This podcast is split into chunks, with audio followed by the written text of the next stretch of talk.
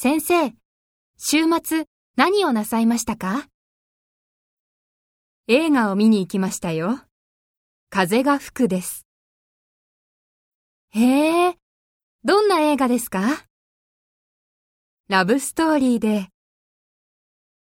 ねえ、週末、風が吹く見に行かない？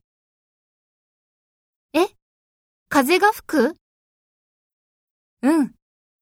病気の女の人と大学生のラブストーリーだって。ふーん。私は子犬のルークが見たいと思ってたんだけど。ああ。でも、青木先生が、風が吹くのストーリーがすごく良かったっておっしゃってたよ。